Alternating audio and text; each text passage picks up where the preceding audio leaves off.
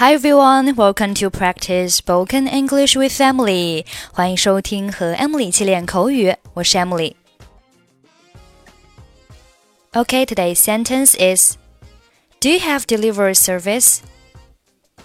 Do you have delivery service? Do you have delivery service? Delivery, D E L I V E R Y，名词。 有送达、交付、分娩的意思。A pizza delivery man 就是比萨饼递送员。A delivery room 或者是 a delivery ward 就是产房、产科病房。Delivery 的动词形式是 deliver，d e l i v e r，deliver。Service，s e r v i c e。名词表示服务、服役。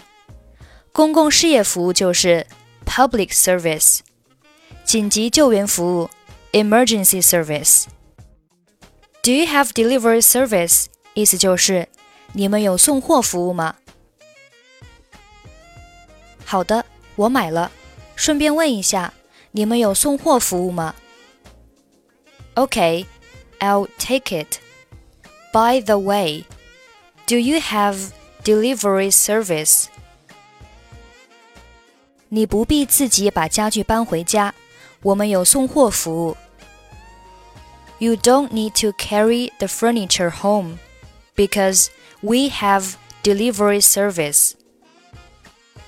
送货到家要另外收费吗？Do you charge for delivery? 我们会免费给你送货上门的。 we will deliver the goods to you for free. 太好了，你能否把它送到这个地址？Very good. Could you deliver it to this address? 当然，请留下您的姓名和你的电话号码。Sure. Please write down your name and your phone number. 好的。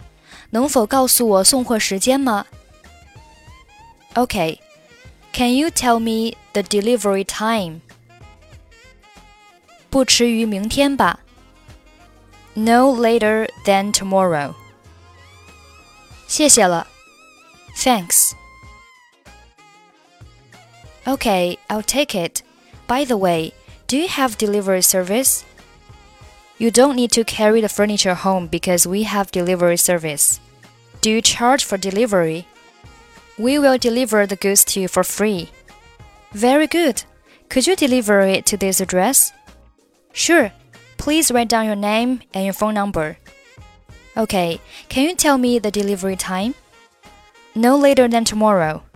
Thanks. Okay, that's it for today. 获取更多地道美语发音秘籍，欢迎关注微信公众号“英语主播 Emily”。I'm Emily. I'll see you next time. Bye bye.